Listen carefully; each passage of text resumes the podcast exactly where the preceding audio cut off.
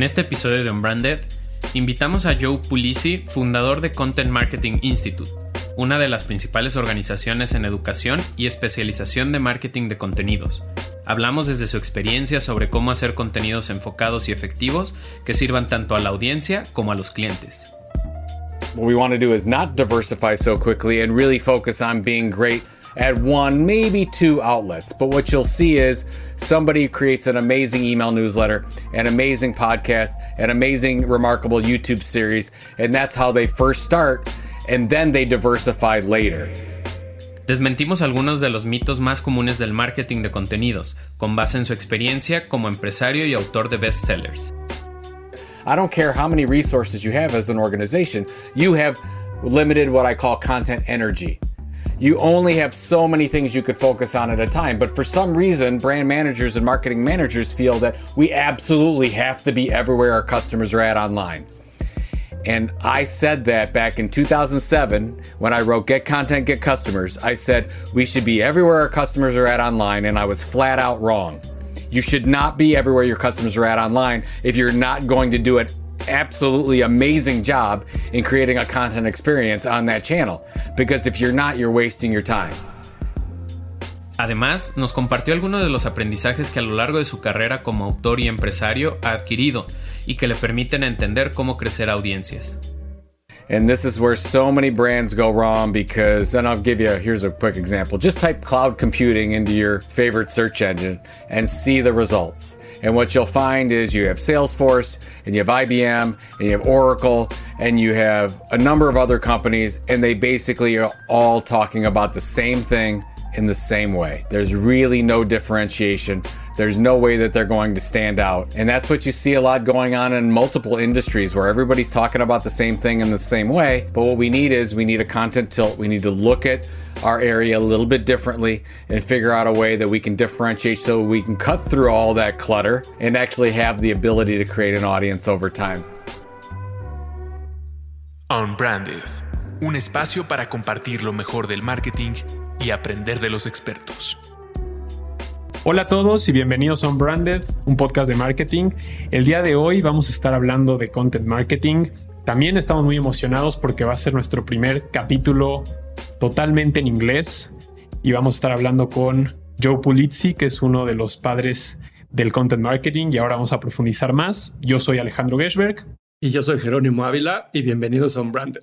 Ok, before everything started, I want to introduce Joe. So, Joe is here with us. Joe Pulizzi is an entrepreneur, speaker, author, podcaster. He's the founder of multiple startups, including the Content Marketing Institute, the leading content marketing educational resource for enterprise brands. Recognized as the fastest growing business media company by Inc. magazine in 2014 and 2015. Joe began using the term content marketing back in 2001, now the fastest growing internet marketing industry. He has spoken in more than 400 locations and more than 16 countries, uh, advancing the pra- practice of content marketing, delivering keynote speeches for events like SXSW, NAM, Fortune Magazine, with General Motors, Nestle, Oracle, DuPont, etc. And he's also a huge fan of the Cleveland Browns, which I'm glad that he, he he's an NFL fan and he loves the sport. Thank you for being here, Joe. We're glad to to have you here in Unbranded. How are you? I'm doing great. It's it's great to be here. Yes, I'm. Uh, what the good news about the Cleveland Browns is, I've been a season ticket holder for I think 15 years now, and finally, they're halfway decent. So that's the good news. They're. I'm looking forward to uh, an interesting football season. First of all, thank you for accepting the invite. For us, having you here is one of the most incredible uh, chapter because having you, we have had a chance of reading your books, and we know that back in the day, 20, uh, 2001, you were already talking about content marketing, which is uh, which shows how how you were um, very futuristic since since the beginning. But we want to start uh, the episode asking about um, something that blew our minds uh, which is talking the, about content marketing in 2001 with no social media like we know right now, with no outlets like we have right now. So you were very ahead of your age. Can you talk about content marketing back in the days, 2001? How this came to you? Uh, how could you be talking about this with not having what we know right now nowadays? Yeah, sure. Ha- happy to. And the reason why I was talking about content marketing in 2001 was really out of desperation, but we can get to that story in a little bit. But basically, I come from the custom publishing industry. It was called uh, custom media, custom content that traditionally was the industry. It came out of the magazine industry. And if you were looking at a like a content marketing effort, it was generally around a print magazine. A company would send a print magazine generally for loyalty purposes, and they would send it to a group of their customers and hope, hopefully to maintain or change a behavior over time. Now, when Google started to come around, and you had social media there in the mid two, you know, 2004, five, six, seven, where you started to have more channels with more pipes. I I thought that this was going to be a thing and we were going to have to take it a lot more seriously. So the reason why I started fiddling around with the name and moving it from custom publishing to to content marketing is I was selling to chief marketing officers and if you go in and you sell to chief marketing officers and you call it publishing, they will fall asleep very quickly.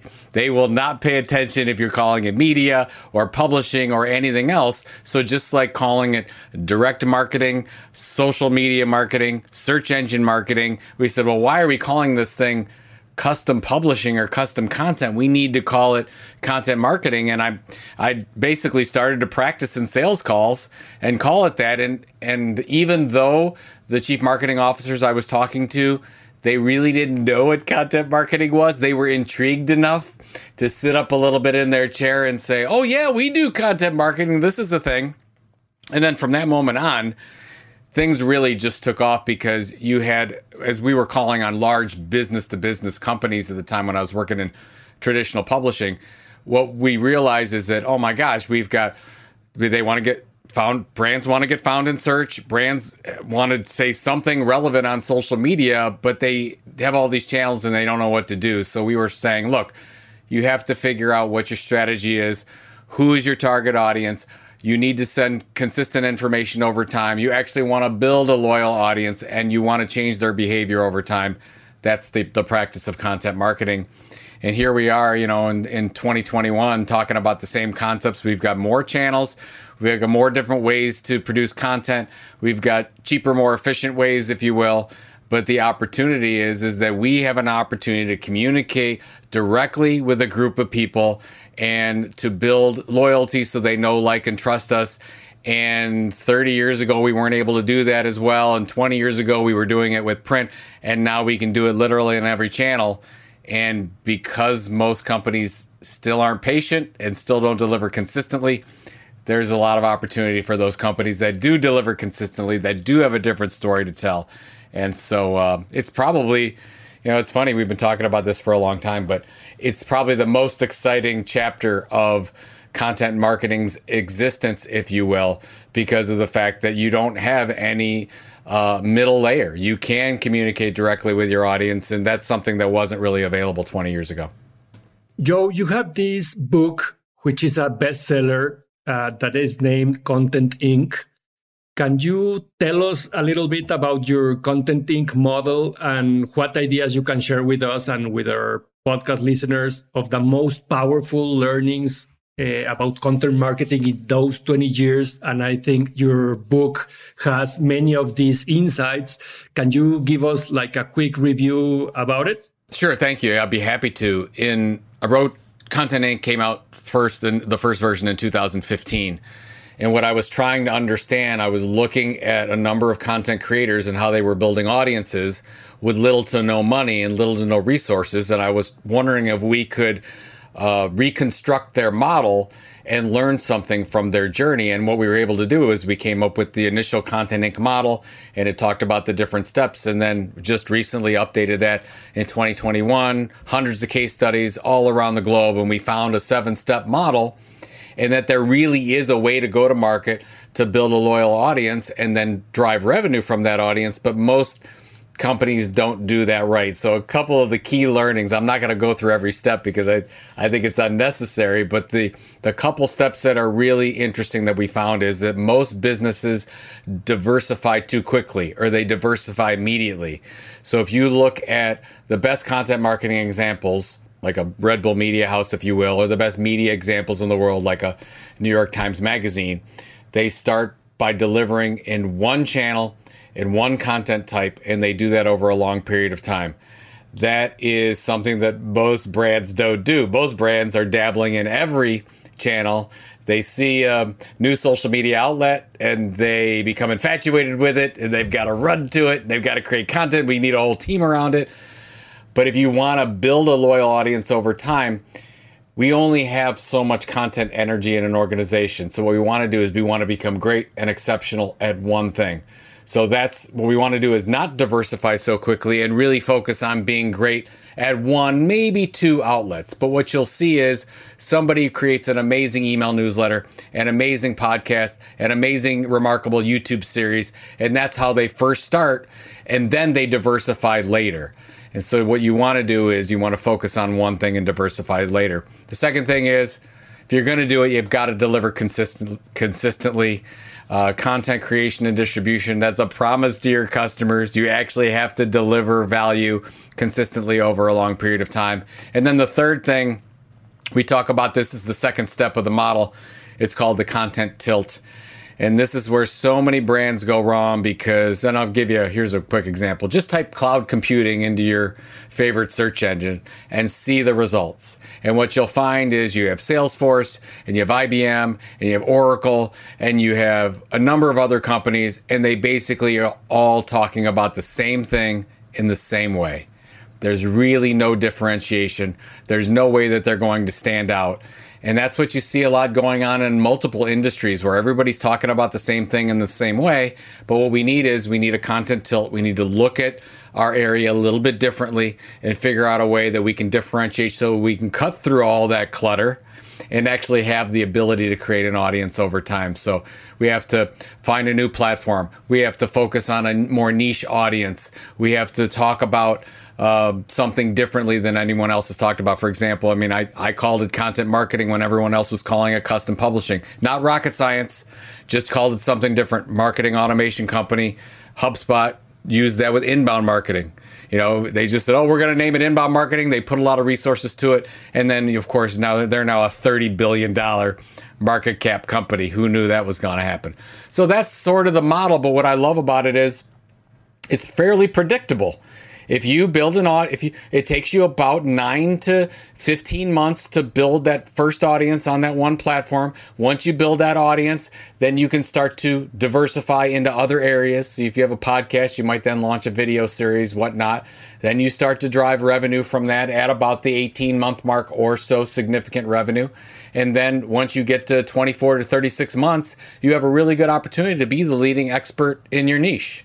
And if you become the leading expert in your niche, then you can you have all kinds of opportunities to to sell whatever you want to because if you know the customer better than anyone else and you know your audience, then you're go, you're able to to create all kinds of new revenue opportunities. I have a lot of questions about the model, but let's start with the beginning. Uh, we know you're a huge believer helping people to define their goals and how to achieve them.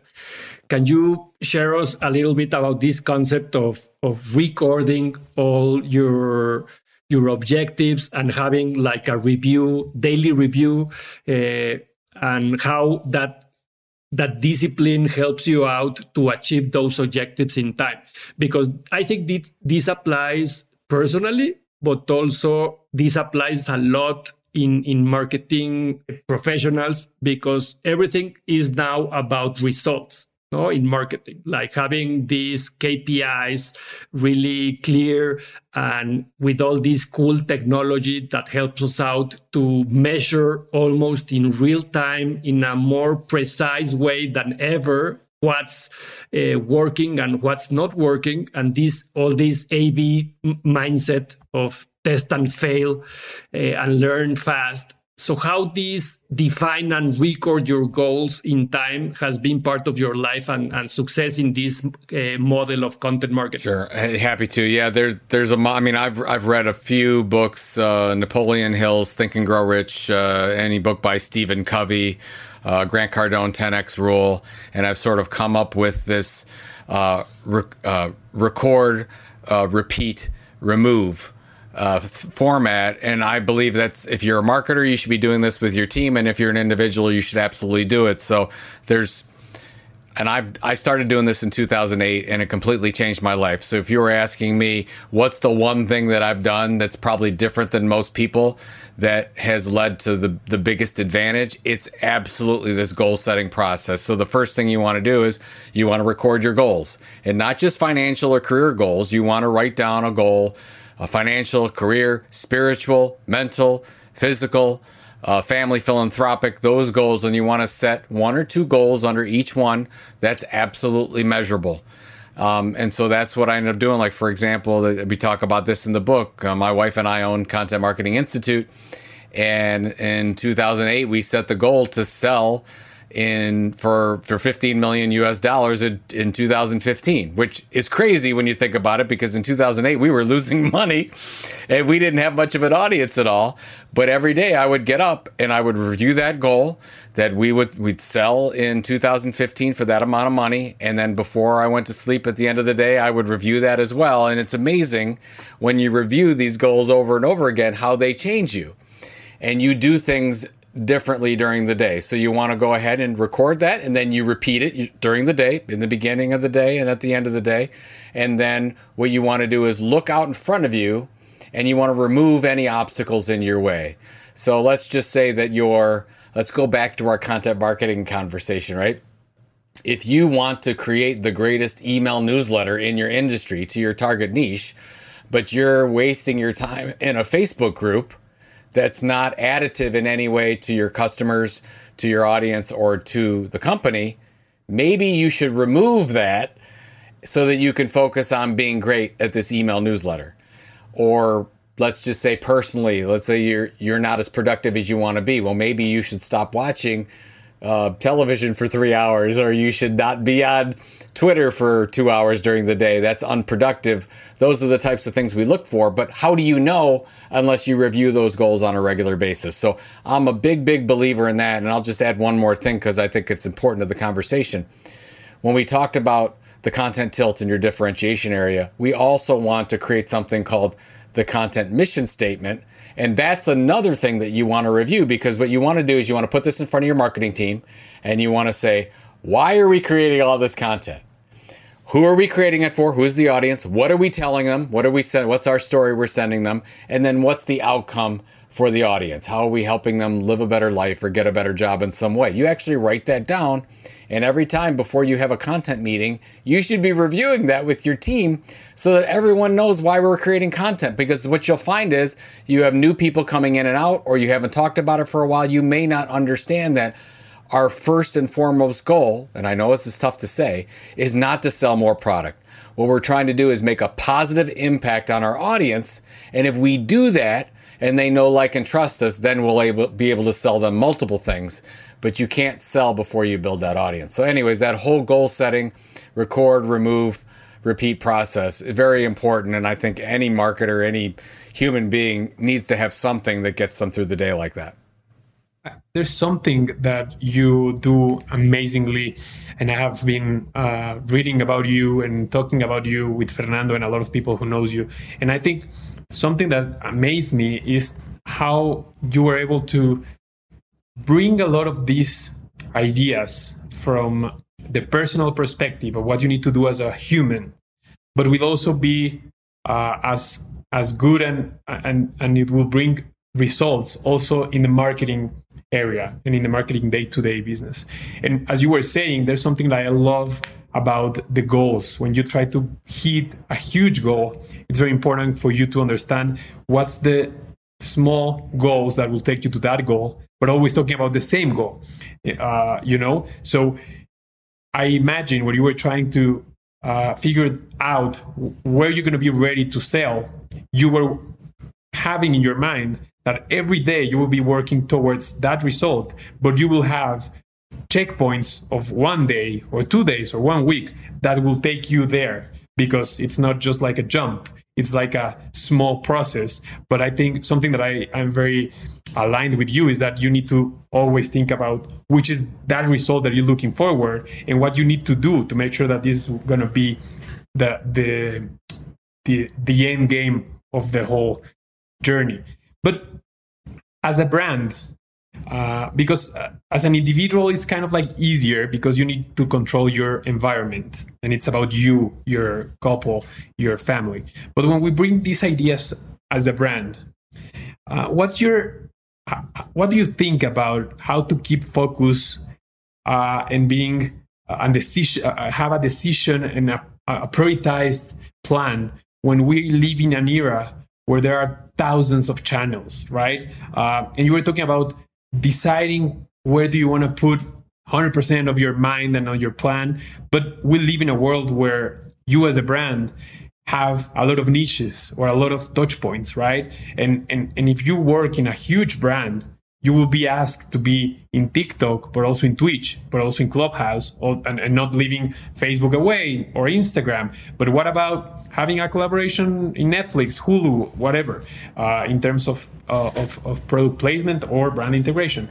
So when you bring these ideas that you just shared with us to a brand, how do you manage to focus on what you need to do when there's going to be a lot of vibes pushing you to go and be ready to be in, in a multi-channel industry uh, perspective? So it's a it's a great question, and I probably have a different take than most because when I'll go in and do uh, and I've done many many over the years, and we'll look at a content audit or a social media audit and look at what a larger brand's doing. And basically what happens is is they're they're just they're not seeing any results in so many channels. And what I want to go back is I want to say why are you doing why are you in that channel? Why are you on Twitch? Why are you doing this integration over here? I'm not saying it's wrong. And I'm not saying you shouldn't be in those places, but generally when we go in and we'll do something and we'll, we'll try to get a baseline for what's going on in the organization, there's so much activity and there's so many different moving parts. You can't be great at anything. At best, you're mediocre at a whole bunch of different things. And so I'm trying to go in and I'm saying, okay, yes, I know you feel you need to be on Twitch. I know you feel you need to be on Clubhouse. I know you think you should have some kind of TikTok effort, but I'm going to question that because I don't know if you should. Because is it better that you're just uh, there? Do you just need to be there every once in a while and have people see you have some kind of post in there? Or wouldn't it be better if you could build some amazing loyal audience through uh, a podcast that completely changes the face of your industry. Wouldn't that be more? And I'm not saying that's it, but I'm using it as an example. Maybe that's something we should do. Now, the thing is, is that I don't care how many resources you have as an organization, you have limited what I call content energy. You only have so many things you could focus on at a time. But for some reason, brand managers and marketing managers feel that we absolutely have to be everywhere our customers are at online. And I said that back in 2007 when I wrote Get Content, Get Customers. I said we should be everywhere our customers are at online, and I was flat out wrong. You should not be everywhere your customers are at online if you're not going to do an absolutely amazing job in creating a content experience on that channel. Because if you're not, you're wasting your time. You're just going to be, you just want to be part of, it's not going to do anything for your audience. So that's what we want to do is instead of creating what my friend Doug Kessler says, a mountain of meh content everywhere, let's focus on back to the goal setting. Let's focus on one, two, or three places we can be exceptional and truly impact the lives and the jobs of our customers. And maybe those other channels, maybe we should just be listening. Maybe we should just use them as customer service tools or maybe we don't have to have an actual content effort in those areas. Now, if you go and accomplish the most amazing podcast and you become a Red Bull Media House, great. You can go into all these other channels and do what you need to do. But I just I just frankly, Alejandro, I just see a, a lot of wasting of time that people are, and when you're wasting time, you're wasting your audience's time. And that's why, I, in a lot of cases, I think you're just seeing a ton of turnover on the marketing side and the brand side because there's not there's no focus. And by the way, I'm I'm not taking this lightly. This is a very tough decision to make. If you are a brand person, marketing person, and you go in an organization and you're going to say maybe we shouldn't be on TikTok when the chief executive officer or the chief marketing officer thinks you should, you got a problem there. And that's why right off the bat before you take a job or if you need to level set, you should figure out who has certain priorities. Because if the chief marketing officer falls in love with Clubhouse, I need to know why. Do you think it's the next greatest thing? Did you see some data that I didn't see? Do you, you think that our brand is best suited to create an audience on that platform? I need to know what those things are, what I'm getting myself into if I'm going to execute successfully because then you got to come back to the data. The data says that that kind of a strategy is almost in, in almost all cases a lose lose scenario. You're going to lose as a brand, and your customers are going to lose because you're not adding any value. So I'd rather focus my attention on the things that I can say, yes, we can be the leading expert in the world to this audience on this thing. That's one audience. And then maybe another audience you say, no, th- for that one, we can be the leading expert over here and do this amazing podcast or amazing email newsletter. So in this case, less is more. Very, very hard to do. I'm not saying it's not. It's almost impossible in a lot of these large companies. But I think in a lot of cases, they're just wasting their time. I totally agree. And, and we see this a lot in the market because there's like this uh, fear of missing out this new opportunity or be like the first brand in the category to to achieve the opportunity and be the first mover, the one who is always doing innovation. But I, I also see it as a trap because, as as you already said, uh, it needs to be more about data and having the proof that we need to be there in order to achieve our goals. And, and this get us back in this that you were saying that if you have a clear goal you want to achieve and you record a daily basis or a weekly basis how you are advancing in those tasks that will get you there and you are learning from what works and what does not works to achieve those goals then the data will help you out to to set those priorities. And also for me it's very important to to say to learn to say no no? To learn to say no to this new platform that we don't know if it's going to help us or not. And, and probably just a, a new hype that uh, will be passing along as many other things that happened in the internet in, in platforms in the low in the last 20 years but it's it's also about resources and not just money uh, I, I talk with many marketing teams, and this is a common symptom that I see out there, and with the pandemic has just get worse, which is this burnout because there's so much things to do in digital. It, it's overwhelming uh, the options that unlimited options that we have in the internet and, and in digital ecosystems that we don't have the resources in terms of of hands in, in marketing teams to, to be specialized in CRM, in media buying, in social media, content production, etc. And it's more about energy than resources, no, as you already said, uh, because we don't have like the focus to to just do correctly a few things rather than mediocre a lot of things. Moving along into into the, the return on investment. I think there are like two approaches here. Like if you are a content creator, is more about generating revenue. And if you are a brand, is probably more about being relevant. No, but just for a start, let's just focus on the revenue part of it. Uh, I, if you can tell us like this general model that you have about revenue, because I think it's like the the most common question in content creators that I, I know a lot about this topic. I, I have this tilt or differentiator in how I, I talk about this subject. I built this huge audience in YouTube, in, in social media like Twitter, etc. But now how I make money from this, and and also this is the new like cool job to be like an influencer for many young people no? And, and they think it's easy and it's not easy. It is quite a, a complex uh, and competitive landscape that changes very dynamically. Uh, and in general what what are the these options? And in specific i would like uh, to to hear your thoughts about this subscription model, which is a new hype, uh, and and in many content creators, especially in podcast industry, with these announces in Spotify and Apple Podcast of this new revenue uh, subscription model that they are trying to figure out, which is had been for a few years now. Uh, started with these traditional media companies as New York Times that has this uh, written uh, blog or website, and most people now pay a subscription for that content. But in, in, in podcast has been one of the few revenue streams that seems to been working for some podcasters. Well, so let's talk about the model really quickly because um, when I talk to a, a marketer about the business model of content creation,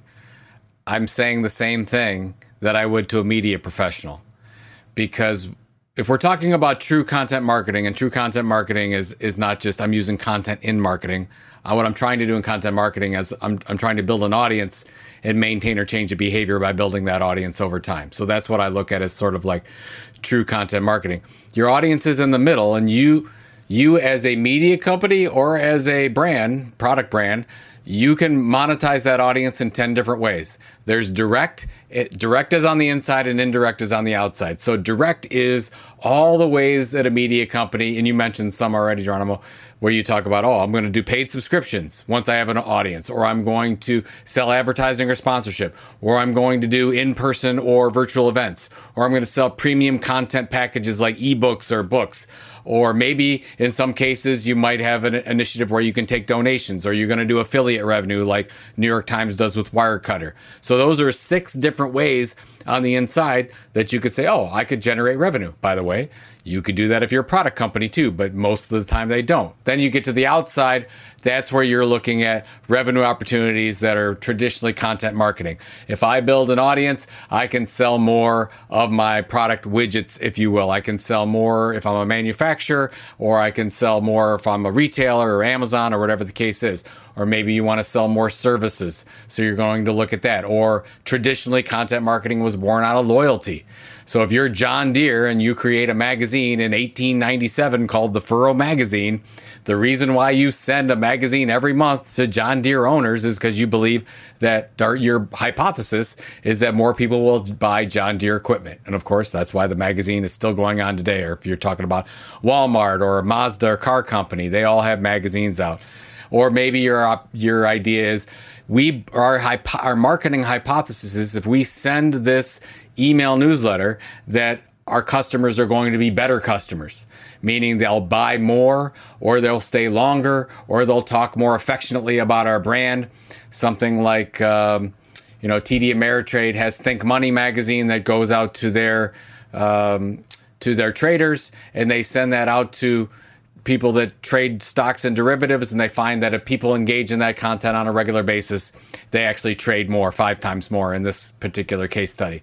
So, those are 10 different ways that you can look at revenue generation. All the creators that you talked about, where you've got Apple and Spotify creating all these new creator programs, everyone is now on the side of the content creator. Everyone wants to get the influencers because they don't want to create the content themselves. And so they say, oh, we can leverage all, all these content creators. Let's just bring them on our platform.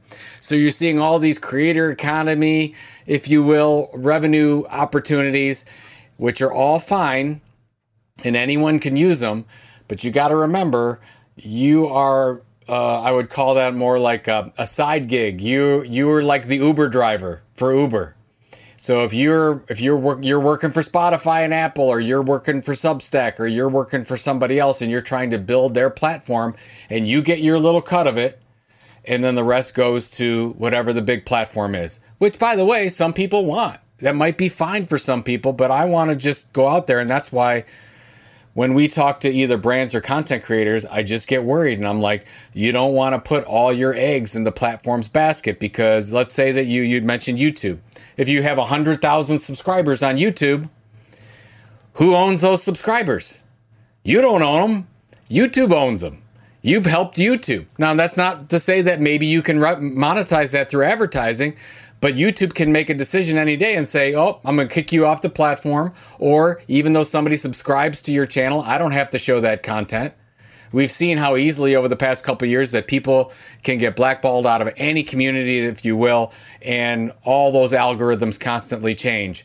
So, all I would say is, you just got to be really careful if you put all your eggs on these other platform baskets. And that's why I'm still a huge fan of email. If you said, Joe, if you had to put all your eggs into one basket and you had to, what would it be? It'd probably be first, it would be email, and second would be podcasts, because that's where you have the most control over your content distribution. That might change in the future, but right now, that's where we're at. Yeah, and that's what that was my next question because uh, I've seen this this trend uh, in the in the last year, especially where brands and companies have like awaken in this data ownership of the audiences, no, which is what you were saying about YouTube, uh, especially in Facebook slash Instagram and in Google slash uh, YouTube, and we've seen changes in the algorithm that calculates how much uh, these tech companies are paying the creators. And with with the changes in facebook algorithms two or three years ago many publishers were like having one third of the revenue they were having uh, uh, months earlier these changes. Uh, and that i think uh, get the idea to many creators that they did not have that control, which they didn't, but they didn't have realized before, I think, in, in, in, in that perspective.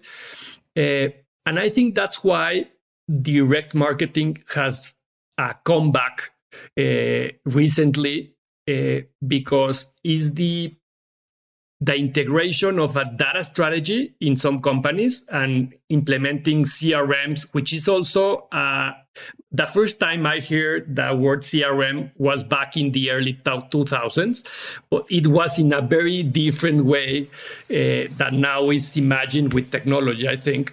But the main the main ingredient of the of the actual CRM uh, word today, I think it's it's a place where all the data is, is, is centralized and we we can exploit it to have a better decision making no?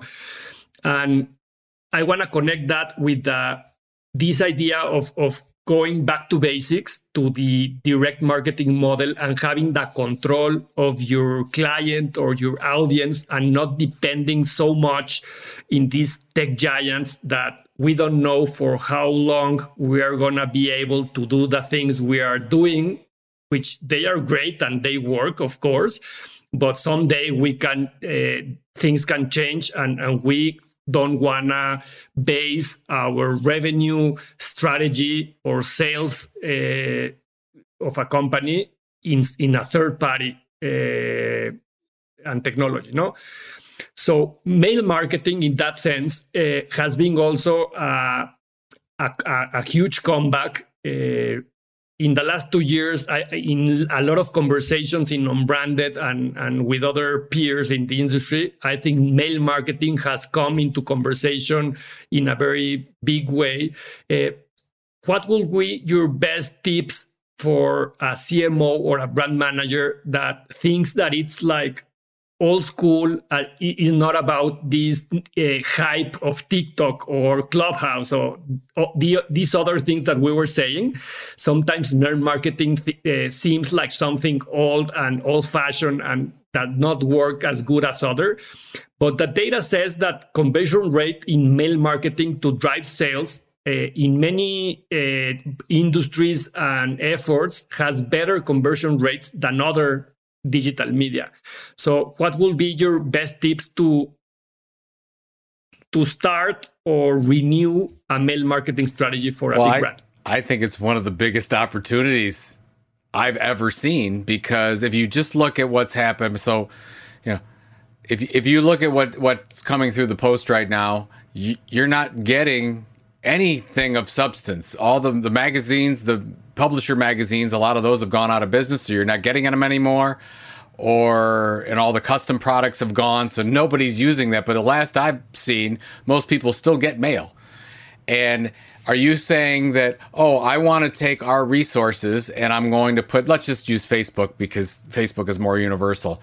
I want to send out and do a regular program on Facebook and do a regular, let's say, video program and get maybe, if I'm lucky, 1% organic reach. Maybe you get 1%. Or do you want to go and target an audience that you know exactly where they live and you have a, a perfectly perfect control over sending them something and by the way you're going to send something of amazing value that you know they're going to get and you can see and just make sure that your calls to action are in order so that you can track some of these things I, I think it's one of the greatest. I, I mean, if I had a deal right now, I'd be looking at doing a print magazine because uh, there's no competition. I'm, I'm competing with everybody on Facebook and Instagram and TikTok, but I've got no competition over here in mail. So that's why. And we, by the way, we've already seen this happen. If you remember, five, six, seven years ago, nobody was talking about email, right? Everyone was going to social. What what's happened the last two years? Everyone's going into email.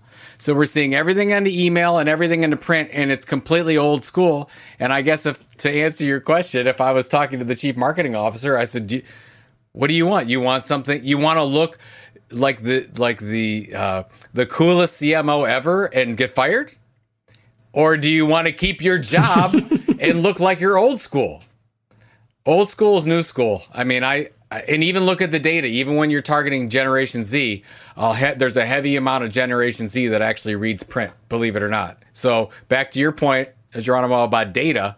Let's look at the data and not go with what our gut feels is the right decision. And if we look at the data, we will see that people are opening emails, that they're actually checking their mail, that they still love to engage in print, that they don't want to be on their phones all the time, but there's there's not a really good choice of uh, of something to engage with in print. Well, let's give them something amazing in print so that they can actually spend some time there. So that's I would be looking at top of the hierarchy. Because then again, if you go to YouTube and you go to Facebook and you go to TikTok, you need a secondary strategy for first party data. First party data is critical. You can't just do a whole program and leave that over to the platforms to keep all the the spoils. You have to come back and say we need that first party data, which by the way, if you're looking at all the privacy regulations and all no more third party cookies and everything, this is a boom for email again so everybody's talking back, talking about, oh, we need a really good email program. Um, but a lot of people were ahead of the game a couple years ago before all this happened. When, when you were talking about the old school is the new school, um, there's something important here, and it's how we knew uh, we are getting to understand new things about email th- thanks to the data and thanks to the, what we can track. So even if it's an old school platform, if we can call so, it's not as old as we used to think about it because now we know the power of the subject. Now we know the power of how uh, directly you need to go to your call to action to make sure that you will be only two clicks away from the conversion. You need to understand what what's going to be the best image for that email. So I think what really happened is the email is the same channel, but the way we use the email is now way more intelligent than it used to be. Because now like you were saying you need to, to make sure that your email will be read uh, will be read before the other 25 emails that will get to that person in that same moment. Even the, the emails that they don't want to receive. So you need to get out of that uh, clutter and be the first mail they want to open and, and be the, the first mail they want to click and they want to go and find something that is very interesting for them. So i think even if we talk about email as something old school, that let's not forget that the data that we have right now, it's also very powerful for us to understand the email strategy and be sure that if you are not good enough in, in, in writing the subject, if you're not good enough in having a decision of what you want to share with, with your audience, the email is not going to work. So it's not about, let's not forget the power of the channel and the power of what, what's in the channel, what's the message of that channel. So just wanted to add that because for me, it, it, it has been one of the most uh, overwhelming and inspiring things about the media that's that was used to be that we used to think that it was old and now we realize it, it's not old. It's just uh, the way you use it that it could be the best performing media. We have this question over and over asked through social media from branded and, and different other guests here. Uh, how to monetize a podcast which is an upcoming format uh, and that has a different model uh, at the end uh, if you compare it to YouTube or YouTubers, which is a revenue share model with the platform and advertisers. Uh, YouTube, uh, as you already explained in your book, you build an audience and then you can monetize that audience with a revenue share uh, with this programmatic advertising platform that Google has created. No, uh, but in audio, the things are different. Uh, as you know, Spotify or Apple does not have that total control of the content of the audio files. Uh, they are not hosting the the content audio files in their servers. Uh, normally, a podcaster is doing it. So I think that changes a lot of things because they don't have control of the ad insertion. So they don't own the content and they cannot uh, put these advertisers' messaging in the content. So they cannot have this revenue model. Uh, and that's why they are trying to figure out if subscription or other things uh, will work for the content creators and the platform. So, what are your ideas about monetizing this upcoming format of podcast? Yeah, I, I'm not a fan of any of the subscription platforms that I'm not a fan of. I'm not a fan of deferring sales to some other organization because a media company would never do that. It would never say, "Oh, okay, we're building this podcast, and then let's let somebody else." Uh, insert ads into it. So what I want to do is I want to control that process. So if I build an audience that I can actually sell sponsorships in, I'm going to sell them myself. Or I'm going to put hire a team to do that and insert that. So if you look at how we monetize, so we have this old marketing podcast. We started in 2013 with Content Marketing Institute.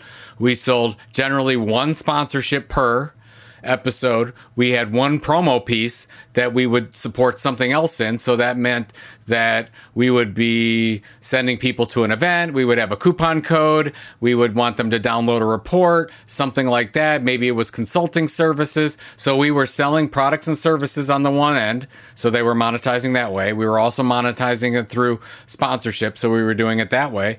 And that that's absolutely the best way to do it. Or you could just say we're going to use this as a marketing vehicle for everything else. If you look at entrepreneurs on fire from john lee dumas he has a huge affiliate program that he runs through his podcast. And he'll say it at the end. He's like this podcast is supported through a lot of partners. Here's all the links to go to. And he makes millions of dollars going through that and he's very successful. So um, i would just say you could look at all kinds of revenue opportunities. The same 10 that we talked about before, you can leverage in a podcast, but you don't want to give up control over that process. If you give up control over that process to somebody else, like in like a YouTuber does by just saying, okay, here's my videos and you just monetize those, I don't think you're thinking big enough. I think you're thinking very small that this is just side hustle revenue that you can get for a short period of time instead of thinking about building an audience for the long term and monetizing that audience over a long period of time.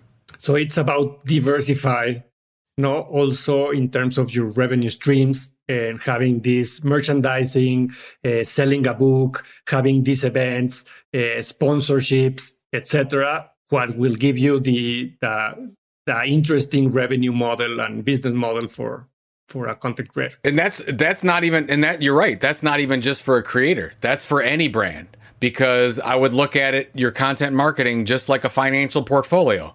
So if you said, okay, here's my content marketing program, I'm going to put all my money into one stock. Well, that's very risky. Why would you do that? So what I want to do is I want to put it in a bunch of media, mutual funds and I want to put a little bit in cryptocurrency and have a little gold and a little bond, right? And we have a nice financial portfolio. That's the same thing we want to do for our content marketing initiative and say, "Oh, okay, we're selling Cleveland Clinic in the United States does this really well talking about um, uh, when they have their uh, their blog program Health Essentials. So with Health Health Essentials, they actually sell sponsorship. Um, they have affiliate programs. They run content syndication programs through that, and they also drive more pa- the content marketing effort. They drive more patients into the hospital as well.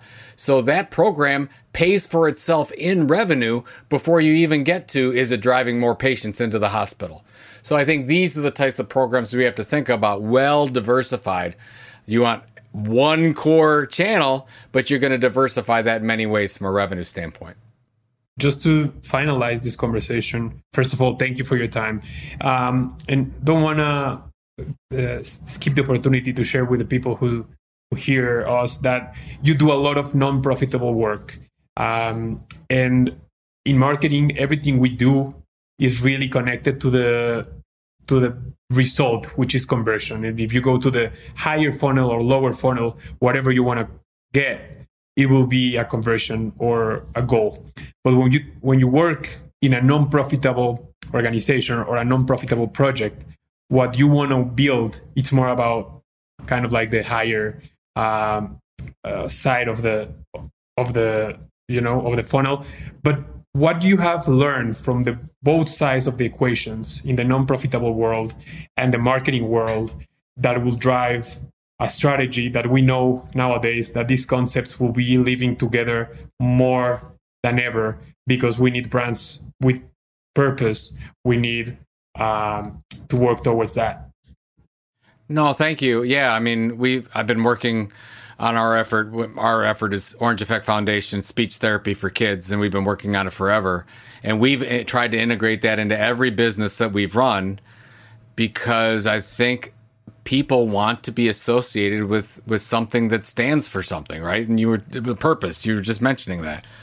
So I if I'm doing a, let's if we go back to marketing and I'm looking at my mission statement, I would really think that it should have some larger purpose established with it if you can possibly do that. I think it's a lot easier for the Patagonias of the world um, or the JetBlues of the world to market than it is for some some company that doesn't stand for anything. It's very very difficult if you're just kind of in the middle. So that's where we talk about you have to have a point of view. So if you if you're targeting all, it's very I don't know how a brand does it that targets basically all consumers. If you target everyone, you're targeting no one. Same with your content. If your content is for everybody, it's for nobody. So I want to be really focused on being great at one thing and saying it's okay for these other people not to be associated with that. And that's where your nonprofit initiatives, your purposeful initiatives come into to uh, grow. So I would, if you can, I would absolutely link that up with your marketing and have it be one and the same. Man, that's that's the perfect uh, that's the perfect quote. So we can finish this this chapter. Uh, once again, thank you for your time. Thank you for giving us the opportunity to have you here to hear ev- everything and all the amazing ideas that you brought to the conversation. And I really hope to get to know you with a beer in hand, watching a Cleveland Browns game, of course. Uh, and thank you very much. We really appreciate it. Um, and everyone who's hearing, todos los que están escuchando este capítulo, si quieren saber más, por favor busquen a Joe Pulizzi en su Instagram como arroba Joe Pulizzi en LinkedIn y sigan de cerca su trabajo que es espectacular. Y si les gustó este capítulo, síganos en arroba Unbranded Podcast. Déjenos sus comentarios, taguenos a Jero, a mí, a Bernardo, a Joe cuando escuchen este episodio y muchas gracias por uno más y nos vemos a la siguiente. Muchas gracias. Nice having you here, Joe. Thanks for having me. Unbranded, un espacio para compartir lo mejor del marketing y aprender de los expertos.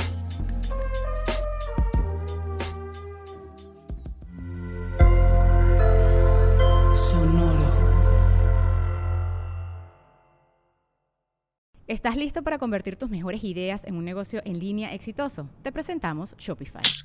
Tal vez no lo sabías, pero nuestro podcast More Than Mamis es un negocio y lo empezamos por supuesto para desahogarnos y hablar sobre la maternidad, no para convertirnos en expertas de ventas y del e-commerce. Así que sí, necesitábamos ayuda para vender nuestro merch y poner en marcha nuestra tienda. ¿Y cómo suena con Shopify? Llegó otra venta. Shopify es la plataforma de comercio que está revolucionando millones de negocios en todo el mundo. Ya seas un emprendedor desde tu casa o desde donde sea, Shopify es la única herramienta que necesitas para iniciar, administrar y hacer crecer tu negocio sin dificultades. Con Shopify puedo gestionar pedidos, envíos y pagos desde cualquier lugar, brindándote toda la información y estadísticas de tus ventas al detalle. Regístrate para un periodo de prueba con tan solo un dólar al mes en shopify.com barra sonoro, todo en Ve a shopify.com barra sonoro para llevar tu negocio al siguiente nivel. Shopify.com barra sonoro.